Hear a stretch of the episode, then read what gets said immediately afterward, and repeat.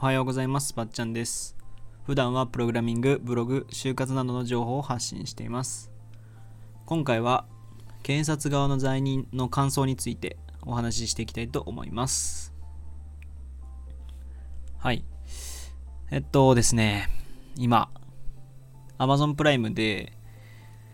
検察側の罪人っていう映画を見終えたんですけどもまあ僕、まあこの作品は、そうですね、僕今もう撮って、見てすぐ撮ってるんですけど、なのでちょっと話がまとまってない部分もあるとは思うんですけどね。ちょっとお話ししようかなと思うのが、そうですね、まず、まあ、この話は基本的にその検察側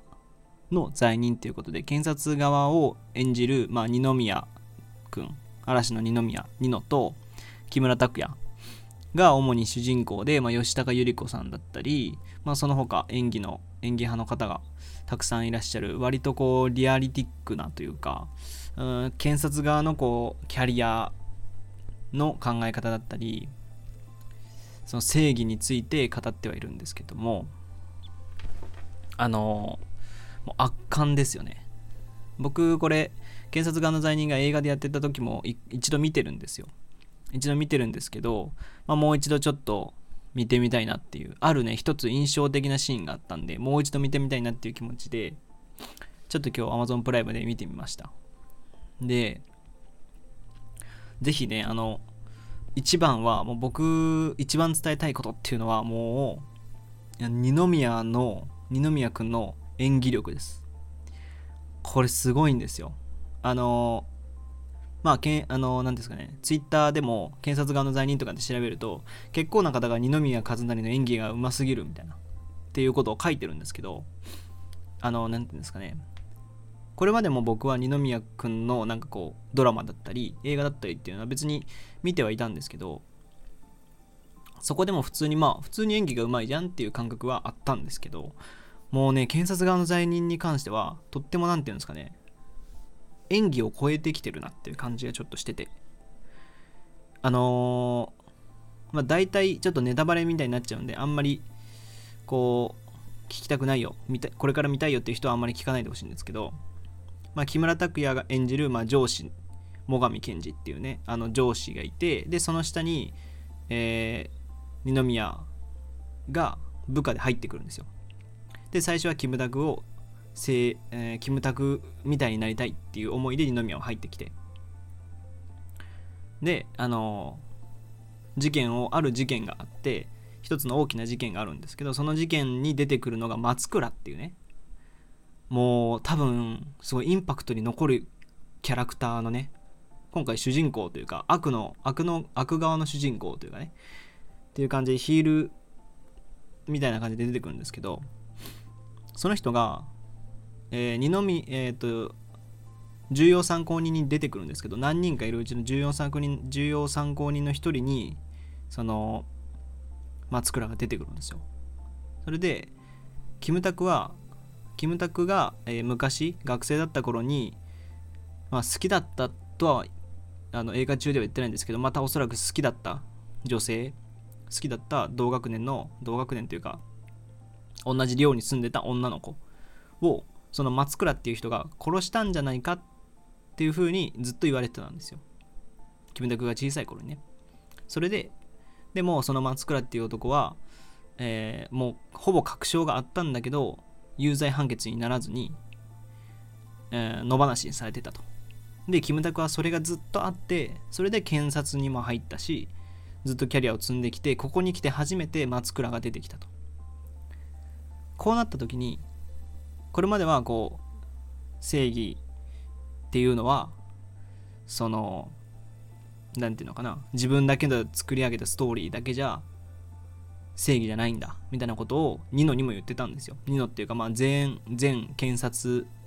新人検察官にも言ってたんですけどでもいざ自分がその目の前に松倉っていう男がいて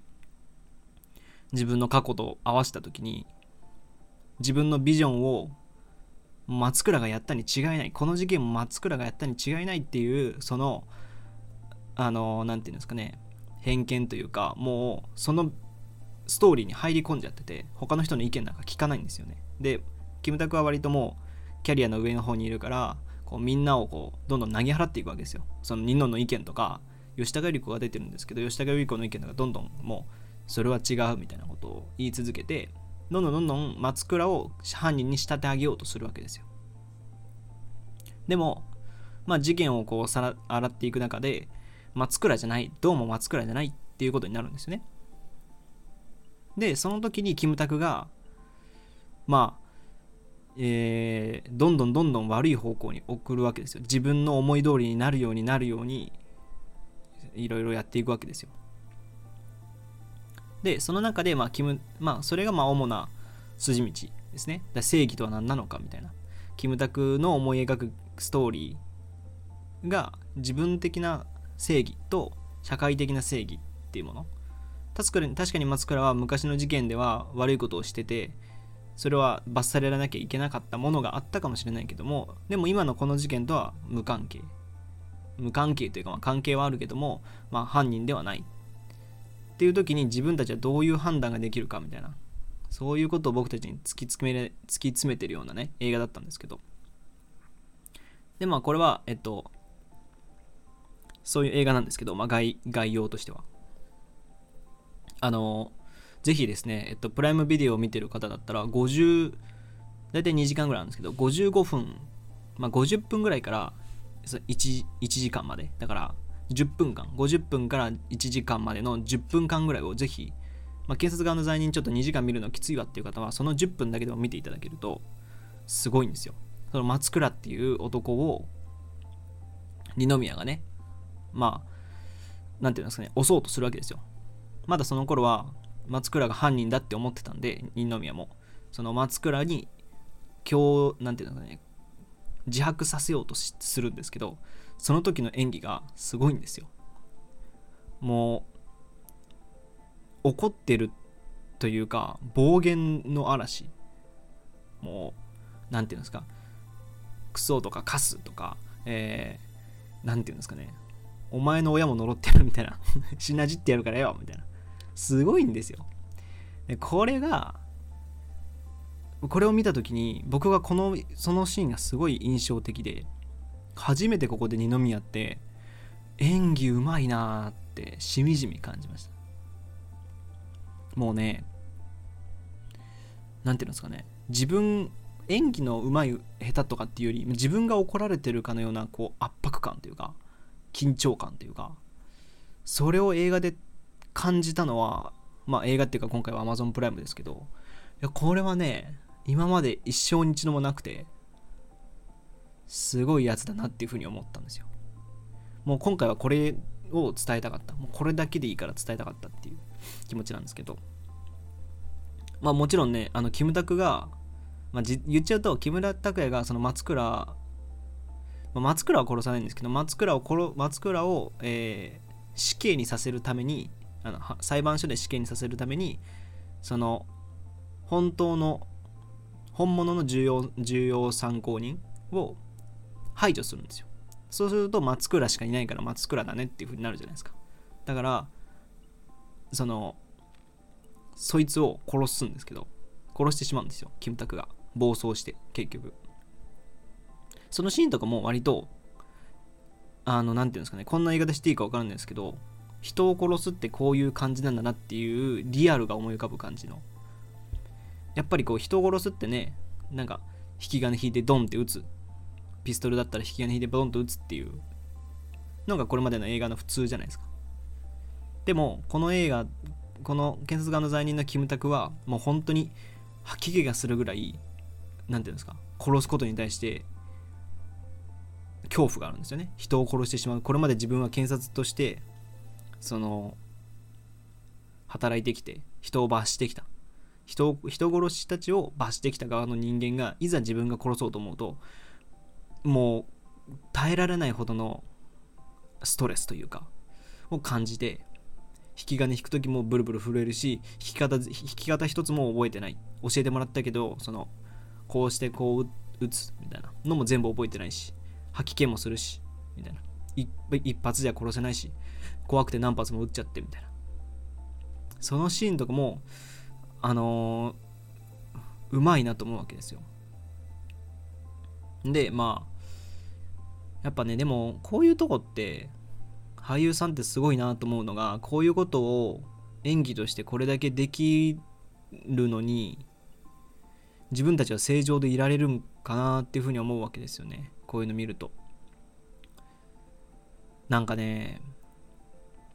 やっぱその沢尻エリカさんとかねあの大麻が大麻っていうかそういうことしてましたけどその時に小栗旬も言ってたようになんかそれがツイッターでなんか流れてたのかな、なんか自分たちが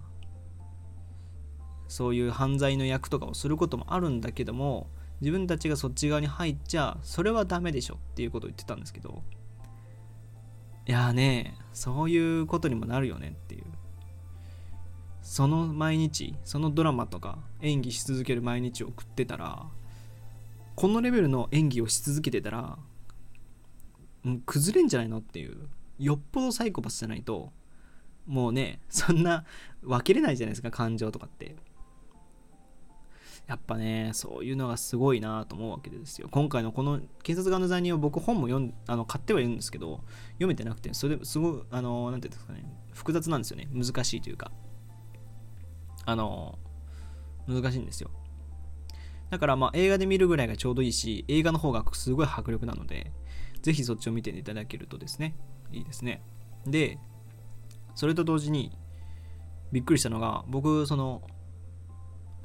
検察側の罪人を見終えてパッてインスタを開いたらどうやらなんか木村拓哉のアカウント公式アカウントがインスタにできたらしいんですよ。できたみたいで。でできてて。いやもうびっくりしましたよここでここでキムタクインスタやるかみたいな。もうねやっぱファンとしてはあのまあ願ったりかなったりですよ。昔前から木村拓哉はえっとなんか中国中国に向けてというか、まあ、中国語とかでは、まあ、おそらく公式というかえ本人で本人だろうと思われるインスタを上げてたんですけど SNS 発信はしてたんですけど、まあ、実際その本人がやるっていうのは初めてだなっていうことで木村拓哉のそのフォロワーもう今13万人とか書いてあってな一つのツイートというか一つのえー、インスタの投稿で、まだ別にニュースとかにもそんななってないと思うんですけど、それでももうインスタ13万とかいてね、やっぱすごいなと思って。いやー、これからもね、木村拓哉の演技、二宮の演技っていうのもちょっと釘付けだなと思いますね。あ木村拓哉とかね、BG の BG っていうドラマ、まあ、延期になっちゃってましたけど、それもコロナが収束すれば見れるということで、まあ、今は検察側の罪人を見て、コロナが終わった頃にはまたキムタクのドラマを見て、二宮のドラ二宮もドラマやるのかな、まあ、そういうのを見て過ごせるといいなと思ってます。はい。ぜひだからあの本当に50分ぐらいから1時間のこの10分間だけでも見ていただけるとすごいってなりますよ。はい。今回は割とエンタメでしたね。まあこれから別にそんな僕もエンタメをこれからも喋ろうと思うのでよろしくお願いします。はい。というわけで、今回は検察側の罪人の感想についてお話ししてきました。